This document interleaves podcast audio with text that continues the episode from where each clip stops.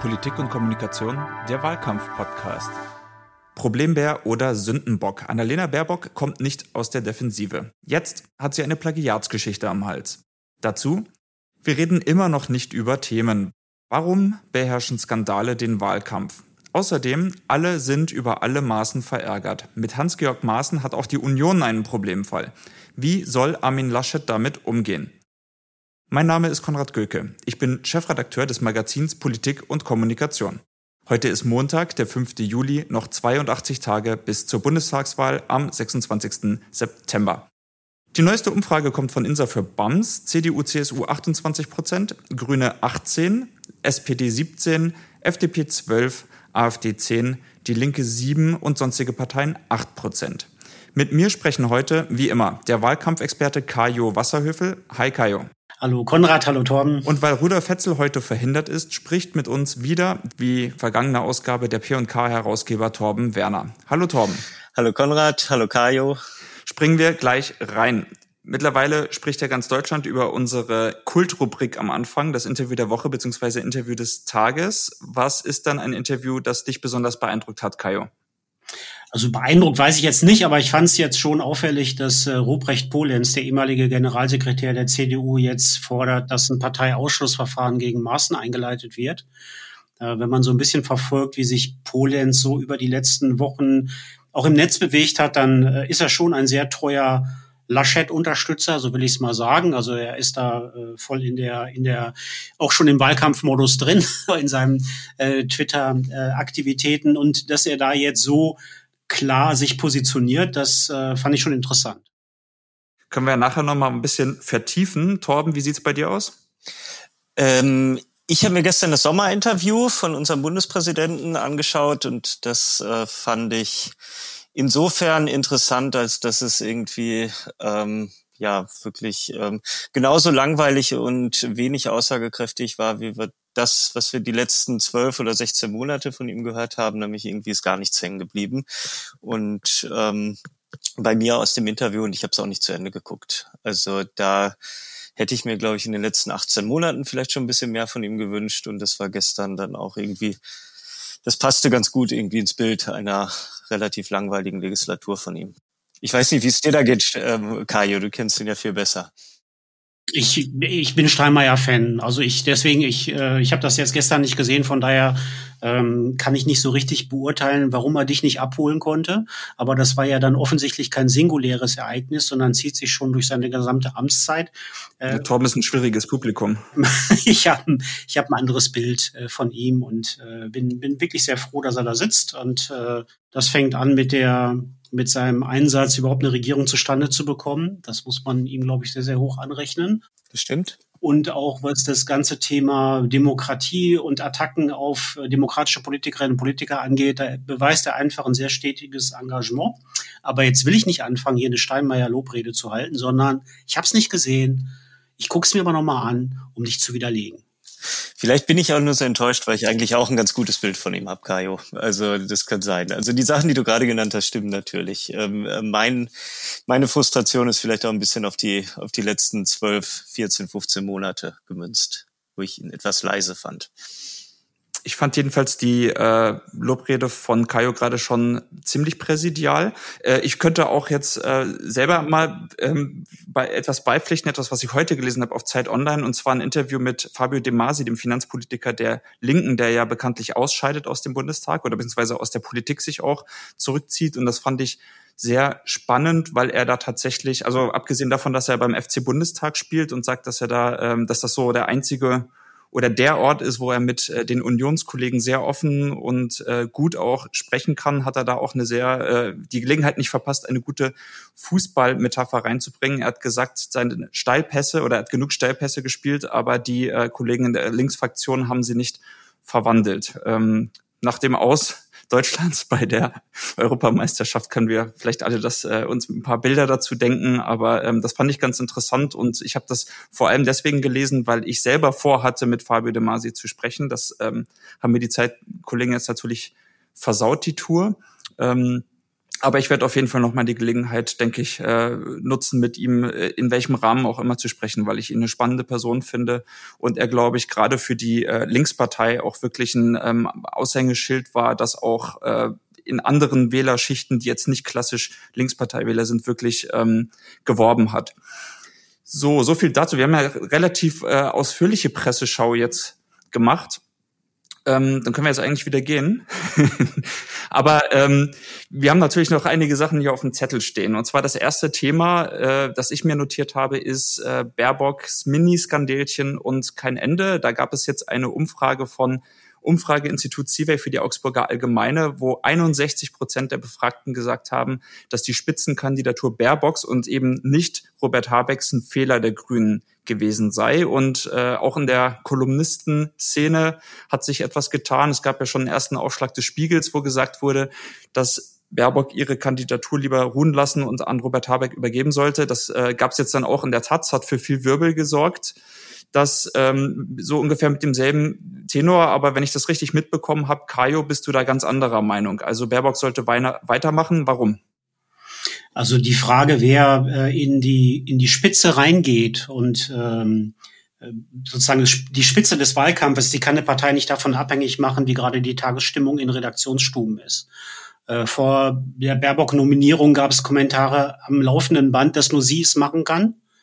Ähm, dann gab es sozusagen die totale Begeisterung und jetzt gibt es sozusagen den jedenfalls äh, journalistisch äh, äh, messbaren Temperaturabfall, der extrem ist. Ne? Also Gaschka hatte das ja vor einiger Zeit schon gemacht, jetzt äh, die Taz hinterhergezogen. Äh, ich halte das für nicht wirklich schlüssig, weil eine solche, ein solcher Rückzug von, von Baerbock mit einer Reihe von ja, Fehlkalkulationen verbunden wäre.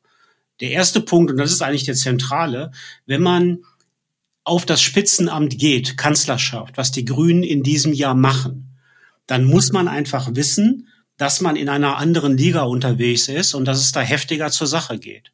Was mich jetzt über die letzten Wochen äh, wirklich steigend verwundert ist, wie schlecht die darauf mental vorbereitet sind. Also die haben eine gute Inszenierung abgeliefert. Ich äh, will auch äh, jetzt gar nicht viel über das Grünprogramm sagen, das ist überhaupt nicht der Punkt. Die werden werblich sicherlich auch da auf der Höhe der Zeit agieren, aber die mentale Aufstellung der grünen Spitze, der grünen Kerngruppe in diesem Bundestagswahlkampf stimmt nicht. Und das ist natürlich etwas, was enorm wichtig ist, wenn man so unter Druck, Druck gerät. Das heißt also, der erste Irrtum wäre zu meinen, dass wenn man sie jetzt da rauszieht, das aufhört. Das ist ja der totale Quatsch. Es würde ein paar Tage geben, wo dann, was weiß ich, ähm, die Kollegen äh, Blum und, und Simiak äh, einen Gang runterschalten und dann geht's weiter. Und natürlich wird es auch weitergehen, was äh, die mediale, äh, den medialen Druck angeht. Ein weiterer Punkt ist der, es ist nicht so, dass mit einem Rückzug von Baerbock plötzlich eine emotionale Partei, äh, Befreiung, ein Ruck durch die Grüne Partei gehen würde. Es gibt natürlich sehr, sehr, sehr viele Mitglieder der Grünen Partei und Anhänger der Grünen, die Hoffnung auf sie setzen und ihre Kandidatur unterstützen und die natürlich mit ihrem Rückzug komplett demoralisiert werden. Also man darf sich ja auch keine falschen Vorstellungen davon machen, was passiert eigentlich dann an dem Tag danach. Und der dritte Punkt, den ich da sehe, ist, oder der Irrtum, die Fehlkalkulation wäre, wenn man meint, dass wenn man jetzt sozusagen sie zurückzieht, dieses Dauerfeuer ähm, von irgendwelchen Geschichten aufhören würde und man anfangen kann, mit Themen, über Themen zu sprechen. Ja, auf Klima zu kommen und so weiter und so weiter. Weil es wäre, würde ja dann bedeuten, dass Habeck in die Spitze reingeht und Habeck ist keiner, nach meiner Wahrnehmung, der zuspitzen kann. Ja, also wenn der eine steile Frage bestell, gestellt bekommt, wenn der sozusagen äh, unter Druck gesetzt wird, dann habe ich ihn eher immer so wahrgenommen, dass er dann einen Schritt zurückgeht, dass die Sätze immer länger werden, dass es komplizierter wird. Er hatte auch schon ein paar Ausrutscher, wenn ich an diese Geschichte mit den Waffenlieferungen denke und so weiter. Also das ist für mich überhaupt nicht schlüssig. Die Grünen, ich glaube, das ist das eigentliche Problem. Die Grünen haben, glaube ich, im Moment keinen plausiblen Weg mehr, sich vor die Union zu setzen. Das ist schon ein Bild, was ich mittlerweile da habe. Ich sehe keinen plausiblen Weg mehr, wie die Grünen sich vor die Union setzen. Aber die Grünen können trotzdem eine starke Kampagne machen. Die Grünen können, trotzdem stark abschneiden und die Grünen können trotzdem in eine Situation kommen, wo sie eine Regierung bilden können und anführen können. Unter bestimmten politischen Voraussetzungen, Klammer auf, FDP, Klammer zu. Und darum geht es jetzt. Und die Frage ist für die Grünen eher, wie muss eine Kampagne jetzt aufgebaut, ich sag mal, rekalibriert werden. Die grüne Kampagne braucht eine Rekalibrierung, um wieder nach vorne zu kommen, um Druck aufzubauen, um auch als Team zu agieren. Wo ist denn das grüne Personal im Moment? Ja, also ich sehe ab und zu mal ein paar Leute im Netz, die sich dann äußern, aber denen dann auch, ich sag mal, die Maus verrutscht, wie jetzt Krischer beispielsweise mit einer bestimmten Tonlage, die nicht hilfreich ist. Aber wo ist denn Kretschmann? Wo ist denn Al-Wazir? Wo sind denn die anderen Leute aus der grünen Spitze? Ja, da müssen wir vielleicht ein bisschen kontextualisieren. Äh, Krischer hat ja Laschets Krisenmanagement in Zusammenhang gebracht mit den Klimatoten. Das ist total dämlich. Das weiß ja auch, also das ist so, so sowas von äh, drüber weg. Also offensichtlich, weiß nicht, war zu heiß oder irgendwas anderes. Das ist ja ganz klar, dass das nach hinten losgeht. Das nützt ja auch keinem was. Also ein Hitzeschaden bei den Grünen. Ja, die, die, die haben noch eine Chance, das glaube ich schon, also auch ein starkes Ergebnis zu erzielen und auch ähm, den bestimmenden Einfluss bundespolitisch durchzusetzen. Aber dazu müssen sie auch umschalten und äh, müssen aufhören mit dieser auch Wehklagerei, ähm, wie, wie ungerecht das alles ist. Ich kenne das auch aus Wahlkämpfen, wenn man schlechte Presse hat und unter Druck steht und so weiter.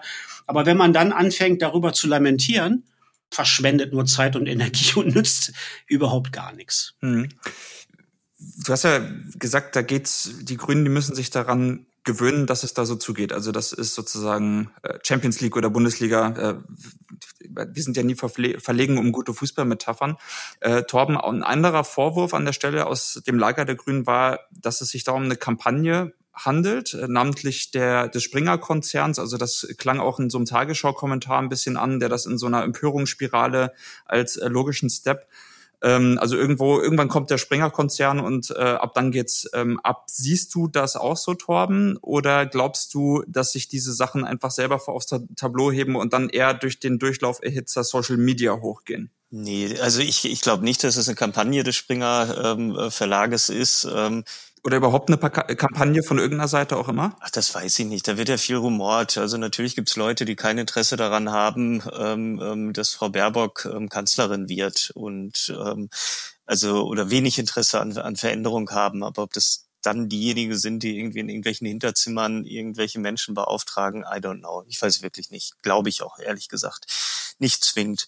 Ähm, ich, ich hab, ich ähm, stimme Kajo zu. Also dieses Wehleidige geht mir auch auf den Keks, weil es ja zwei Seiten hat. Natürlich hat jetzt irgendwie die Welt und die Bild ähm, in den letzten Wochen sich auch Frau Baerbock vorgenommen. Das haben sie aber genauso mit Herrn Spahn gemacht. Das haben sie genauso mit Angela Merkel gemacht. Ähm, das machen sie ja mit, mit jeder Vorlage, die sie, die verwenden können. Und ich glaube auch, wenn wir auf der anderen Seite sehen, man weiß ja, wie das Spiel funktioniert, wenn der Spiegel äh, titelt ähm, äh, Baerbock aufs Cover und ähm, ich weiß gar nicht, wie, wie sie da hochgejazzt wurde, dann provoziert das natürlich die, die Menschen bei Springer, ähm, eine andere Meinung einzunehmen und andersrum. Und ich glaube, es ist ja auch gut, dass jede, jede politische Richtung in unserem Land ihre Stimmen hat. Ähm, ähm, sicherlich ist der Springer nicht die klassische Stimme ähm, der Grünen, aber die haben ja auch ihre Medien und es ist ja auch die Kommentierung in den ersten Tagen bei Baerbock, das, das war ja durchaus freundlich, was in den öffentlichen Rechtlichen da überwiegend kommentiert wurde. Und ich glaube, da können sich die Grünen, wenn sie sich wirklich mal im Detail anschauen,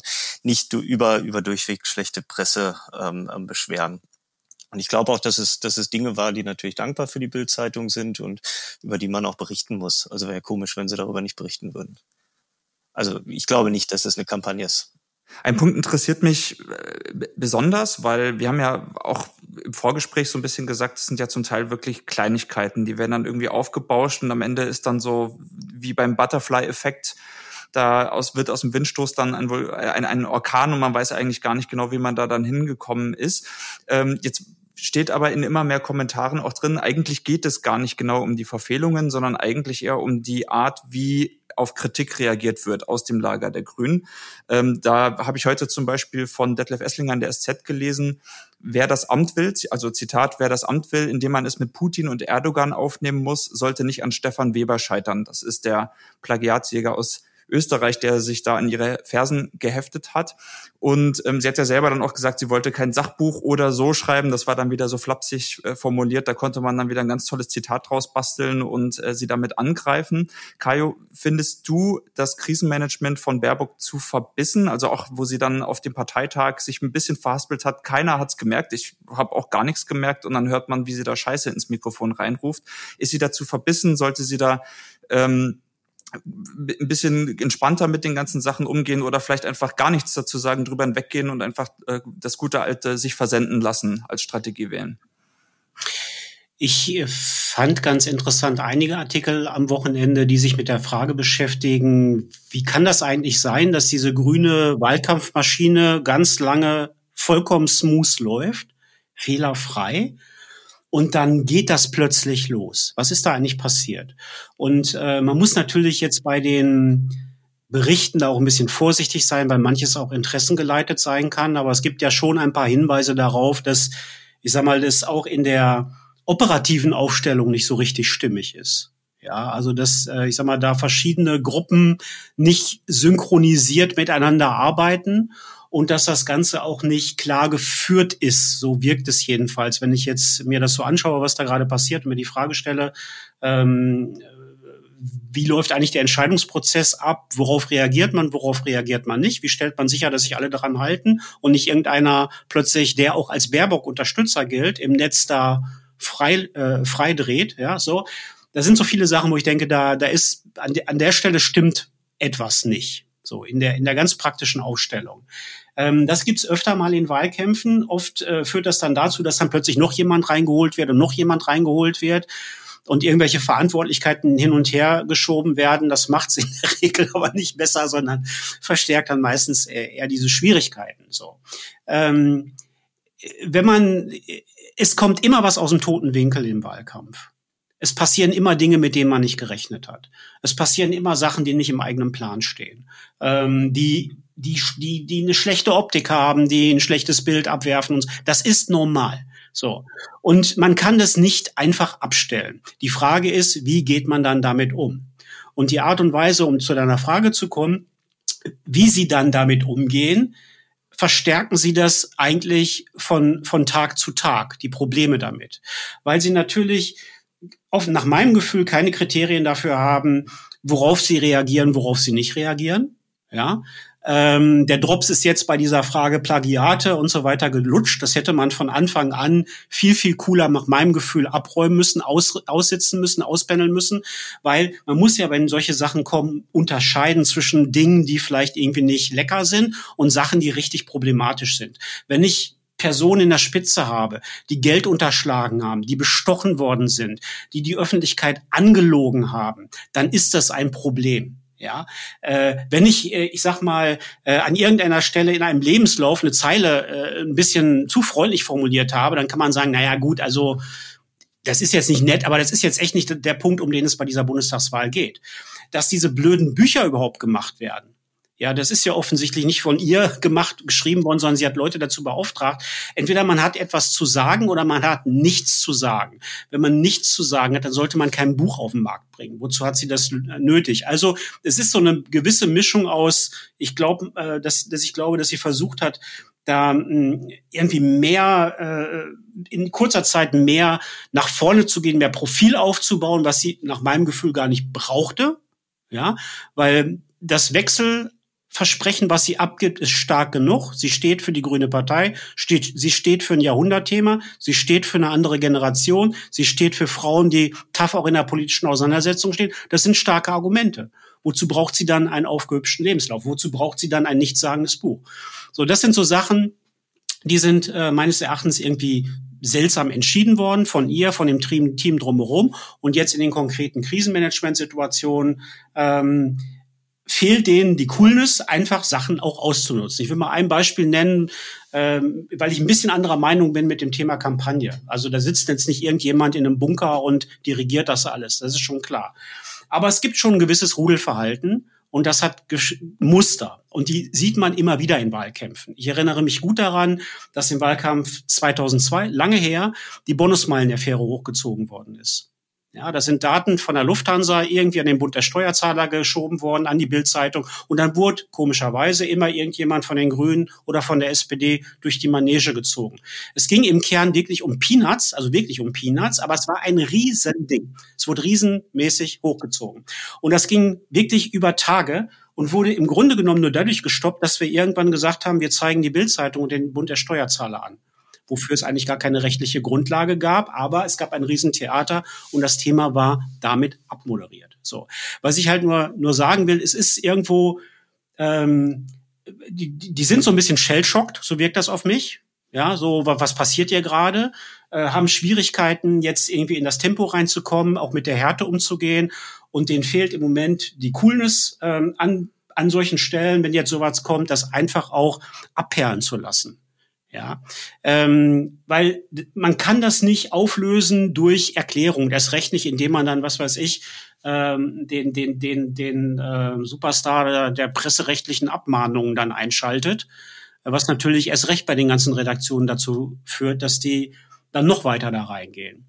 Genau, da kurz zum Hintergrund, da wurde äh, Christian Scherz dann der, der Schrecken aller Boulevardredaktionen oder überhaupt aller People-Redaktionen äh, eingeschaltet ähm, um dagegen vorzugehen. Ähm, wir sprechen jetzt schon wieder über so kleine Verfehlungen, wir sprechen wieder über persönliche Fehler, wir sprechen immer noch nicht über Themen. Ich habe ja versucht, jetzt in den vergangenen Podcasts immer wieder äh, so ein Lamento darüber anklingen zu lassen. So richtig leid hat's mir bisher eigentlich noch nie getan, weil es mir ehrlich gesagt auch ein bisschen Spaß macht, darüber zu reden. Jetzt mittlerweile werde ich dann schon ein bisschen nervös. Ähm, ich habe am Anfang tatsächlich das ein bisschen für so ein, eine falsche Erinnerung gehalten, als ich darüber beklagt wurde, dass es in Deutschland oder dass man in Deutschland weg will von diesem persönlichen so, weil ich dachte, die haben einfach alle US-Wahl geguckt und so schlimm ist es ja bei uns gar nicht und die haben einfach US-Wahl irgendwie auf uns bezogen und ähm, irgendwie scheinen wir aber tatsächlich ähm, auf allen Seiten so viel US-Wahl geschaut zu haben, dass sich da einige Leute auch was abgeguckt haben und habe dann aber auch gesehen, dass das ein, eines der Muster natürlich ist, das hatten wir, glaube ich, letztes Mal hier auch besprochen, äh, da ging es darum, äh, warum zum Beispiel bei Scholz äh, mit dem Wirecard-Ausschuss das eben nicht so breit besprochen wird. Es ist teilweise auch einfach zu kompliziert. Und da wäre jetzt ein bisschen meine These, Themen sind grundsätzlich natürlich kompliziert und man redet lieber über Sachen, in die man sich reinversetzen kann, wie eben einen verpfuschten Lebenslauf oder, oder andersrum, andersrum einen äh, aufgehübschten Lebenslauf oder ein Buch, das man teilweise abgeschrieben hat, weil davon versteht ja irgendwie jeder etwas äh, und eben nicht von Finanzarchitektur. Das heißt, meine Frage vielleicht an dich, Torben, wäre jetzt, äh, da solche Skandale sich natürlich viel leichter als Gesprächsthema anbahnen lassen, weil man einfach weiß, da kann ich wirklich auch den letzten mit abholen, als wenn wenn ich jetzt anfange, über Sachen zu reden, wo die alle sagen, boah, damit kenne ich mich jetzt ehrlich gesagt gar nicht aus. Geht das jetzt so weiter? Ich, ich denke erstmal die kommenden Wochen ja und ich finde es auch ein Stück weit gerechtfertigt, weil, oder nicht gerechtfertigt, aber nachvollziehbar, weil wir drei Menschen zur Wahl stehen haben, die uns jetzt ja erstmal nicht so bekannt sind. Ne? Also klar hat jeder irgendwie einen Eindruck oder einen starken Eindruck von Olaf Scholz, aber auch da gibt es sicherlich Überraschungsmomente noch oder es wäre schön, wenn dann noch welche kommen. Annalena Baerbock hat vor zwei Jahren noch keiner gekannt außerhalb äh, der politischen Bubble und bei Armin Laschet außerhalb von NRW ist es ja nicht so, so, so sehr anders. Also da finde ich es natürlich schon interessant, zu sehen, wer ist äh, Frau Baerbock, wer ist Herr Laschet, wo kommen sie her und so weiter. Und ich würde mir auch wünschen, dass man da so was die persönlichen Kompasse, die Motivation auch noch ein bisschen mehr über die Kandidaten erfährt. Also jenseits von Lebensläufen, beziehungsweise aktuell erfahren wir ja eigentlich nur von Frau Baerbock ähm, Dinge ungewollt. Ähm, ich glaube, ein Stück weit so richtig in Themen reinzugehen, ist noch ein bisschen schwierig, weil, ähm, also ist zumindest mein Gefühl, es ist so ein bisschen das Kaninchen vor der Schlange. Ähm, wie entwickelt sich die Pandemie weiter? Ähm, ähm, ähm was geht Thema Bildung? Ähm, wie öffnen unsere Schulen in vier, fünf Wochen? Das wird sicherlich ein Thema sein, was höchstgradig emotionalisiert, was auch einfach mehrere oder viele Millionen Menschen in unserem Land direkt betreffen. Wir gucken aufs Klima. Also da sind noch so ein paar Dinge drin, die eigentlich, also es für mich schwer machen würden, jetzt ähm, ähm, schon klar die, die Flöcke einzuschlagen. Natürlich muss man irgendwie im Wahlkampf auf die Pandemie eingehen. Aber ich gehe davon aus, dass jetzt gerade in diesem Moment die Plakate gedruckt werden, die großen äh, Wesselmänner. Und ähm, wäre mir nicht so richtig sicher, ähm, wie ich da zum Beispiel auf das Thema Klima jetzt gerade sehr, sehr schlau eingehen würde. Also ich habe das Gefühl, abwarten und dann zeigt es jetzt zumindest für die CDU, die haben ja in den letzten vier, fünf, sechs Wochen sehr, sehr stark davon profitiert, eben nicht mit Themen rauszugehen. Und ähm, ähm die anderen Parteien ähm, sind ja zumindest stabil. Über die FDP ist mir aufgefallen, sprechen wir gar nicht. Die holen irgendwie jede Woche ein halbes Prozent mehr und ähm, ähm müssen wir auch mal was zu sagen. Also ich glaube, da ist noch ganz viel Unsicherheit drin und ähm, erst einmal geht es darum, die Kandidaten, die Kandidatin ähm, vielleicht noch ein Stück weit mehr zu positionieren und dann im zweiten Step der Kampagnen über die ähm, Themen dann reinzugehen. Mhm. FDP schreibe ich mir auf den Zettel drauf. Die sagen wir mal, wenn wir in zwei Wochen uns wieder zusammensetzen und sie sind immer noch so stark, dann kommen wir wahrscheinlich nicht mehr drum herum. Aber solange müssen sie dann noch weiter erfolgreich sein. Und die tun auch nichts, ne? Also ich wüsste gar nicht warum. Also die holen jede Woche, holen sie fünf Prozent mehr, 0,5 äh, Prozent mehr. Aber naja, also ich habe die neuen Plakate gesehen. Ja, die sehen ganz gut aus. Also äh, Christian Lindner ist wieder schwarz-weiß. Das heißt, das ist ja, das hat sich ja bewährt. Das steht ihm. Er sieht immer noch gut aus, also äh, und drüber stehen jetzt flotte äh, Sprüche. Er ist, glaube ich, jetzt eingerahmt, so ein bisschen bunt. Also man hat versucht, glaube ich, die Farbe jetzt so ein bisschen nicht ins Bild direkt reinzuholen, sondern der Rahmen ist jetzt bunt. Ähm, ich weiß jetzt nicht genau, welche Message damit rüberkommt, aber zumindest ähm, sind die Farben ein bisschen knalliger jetzt. Ähm, das werden wir dann wahrscheinlich jetzt auf der Karl-Marx-Allee, wenn wir mit dem Auto fahren, wieder ganz groß sehen und da gibt's wieder ein paar Auffahrunfälle, weil er so hübsch ist. Und äh, aber wir reden am besten in zwei Wochen nochmal über die FDP. Ist auf jeden Fall ein sehr spannendes Thema. Ich würde aber ganz gerne noch zum äh, Hot Topic, wo wir jetzt gerade schon bei äh, Problembären sind. Äh, Hans-Georg Maaßen kommen, der Ex-Verfassungsschutzpräsident, der in Südthüringen für die Union antritt. Und man kann ja wirklich sagen, äh, jetzt, also ich glaube schon drei, viermal äh, so Bomben gezündet hat. Wir hatten uns ja so ein bisschen die Frage gestellt, da ging es, glaube ich, noch ein bisschen um äh, Palmer und um Wagenknecht, äh, wie lange müssen die Parteien sowas dann mit sich rumtragen? Und man weiß jetzt bei Maßen, das wird wahrscheinlich eine längere Geschichte und es wird wahrscheinlich auch immer wieder hochploppen. Der hat jetzt einfach ein bisschen zum Hintergrund in einem äh, Interview bei TV Berlin gefordert, die Charaktereignung und Nähe zum Linksextremismus bei Tagesschau-Redakteuren zu überprüfen, indem man ihre Lebensläufe durchleuchtet. Ähm, er sieht sich selber als großen Freund der freien Presse. Das klingt damit relativ unvereinbar. Ich habe dazu allerdings auch noch einen Take und zwar, äh, er hat ja Widerspruch auch aus der Union dazu bekommen. Es wird moniert, dass es bei Laschet zu leise war bisher, aber vor allem aus Schleswig-Holstein, wir haben jetzt auch von Ruprecht Polenz, der ja doch eine Stimme ist, auf die gehört wird, was Kajo eingangs sagte, mit dem Parteiausschlussverfahren gehört. Äh, da gibt es durchaus viele Leute, die sich wünschen, er würde äh, also innerhalb der Union, äh, er würde dann doch nicht antreten. Allerdings haben wir ja bei Umfragen, ähm, auch Straßenumfragen in Thüringen dann doch mitbekommen, dass die da ein bisschen anders ticken, auch wenn es nicht so wahnsinnig viele Thüringer gibt jetzt im Vergleich zu Berlinern oder ähm, Hamburgern oder Ballungsräumen. Aber könnte man das nicht auch so sehen, dass Maaßen einfach die Leute da in seinem Wahlkreis am besten repräsentiert in Berlin und einfach deren Themen dann nach Berlin bringt und dann kriegt er eben Kontra aus der Union. Aber warum ist, warum sollte das für die Union ein Problem sein, wenn so jemand also Laschet selber hat ja gesagt, er kann jetzt nicht jede Kandidatur in 299 Wahlkreisen kommentieren. Das ist natürlich Quatsch, weil er soll ja eigentlich nur eine kommentieren. Ähm, Kajo, wie siehst du das? Ist das, äh, ist das so ein, so ein Binnenpluralismus, den eine Volkspartei, eine selbsterklärte aushalten muss? Oder tut die Union gut daran, ihm so schnell wie möglich rote Linien zu ziehen und möglichst loszuwerden? Also natürlich muss eine Volkspartei äh, Binnenpluralismus haben und auch eine Bandbreite haben und muss sich über Sachen äh, streiten können. Aber ähm, wenn man alles mal nebeneinander legt und sich anschaut, ist ja, glaube ich, kann man kaum bestreiten, dass Maaßen jemand ist, der eine ganz andere Vorstellung davon hat, wo die Republik eigentlich hin muss. Und eine ganz andere Vorstellung davon hat, mit wem die Union sich strategisch eigentlich zusammentun muss. Äh, da steht er auch nicht alleine, da gibt es auch andere Leute in den, äh, in den äh, Landesverbänden. In, in Sachsen-Anhalt gab es ja vor der Landtagswahl die Auseinandersetzung von Haselhoff und Stallknecht über diese Frage so ein bisschen, ne, wo er dann, Haselhoff ja dann die Notbremse gezogen hat und den Innenminister rausgeschmissen hat. Ja, was ja schon eine ziemlich heftige Aktion war. Also da steht Maaßen nicht alleine. Und aus der Erfahrung, die die SPD ja gemacht hat mit Sarrazin, ähm, der ja keine Funktion mehr hatte. Der ist, hat ja nicht für den Bundestag kandidiert oder so. Der war ja einfach nur prominentes Mitglied, so will ich es mal sagen. Ähm, und was ganz anderes als das, was jetzt bei Maaßen der Fall ist. Ähm, kann man ja nur sagen, das wird nicht besser werden. Ja, das wird nicht besser werden. Also ähm, natürlich kann man sich immer hinstellen und sagen, ich will jetzt nicht diese Äußerungen kommentieren, aber die Methode Maßen ist natürlich die, die Grenzen des Sagbaren aus dem demokratischen Spektrum immer weiter zu verrücken und an Grundpfeilern, die wir eigentlich in unserem demokratischen Selbstverständnis haben, auch was die Presse angeht, auch was den öffentlich-rechtlichen Rundfunk angeht, der ja eine wichtige Institution in Deutschland auch ist, was die, die Credibility von der Tagesschau beispielsweise angeht. Das ist wichtig. in so einer Demokratie. Man muss ja nur Länder angucken, in denen es nicht mehr diesen gemeinsamen Nachrichtenankerpunkt gibt. Ja, und da versucht Maaßen systematisch dran zu sägen und äh, das zu attackieren und er wird nachlegen und nachlegen und nachlegen. Ich glaube nicht, dass Laschet die Kraft hat, das zu regeln.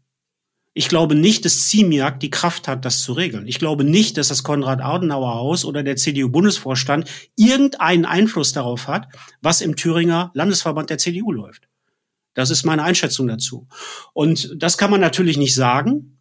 Der kann, äh, der Kanzlerkandidat der Union kann sich ja nicht hinstellen und sagen, kann er leider nichts machen, sondern er redet sich raus. Aber im Kern ist es ein Problem, dass sie keine Durch Durchgriffsmöglichkeiten haben.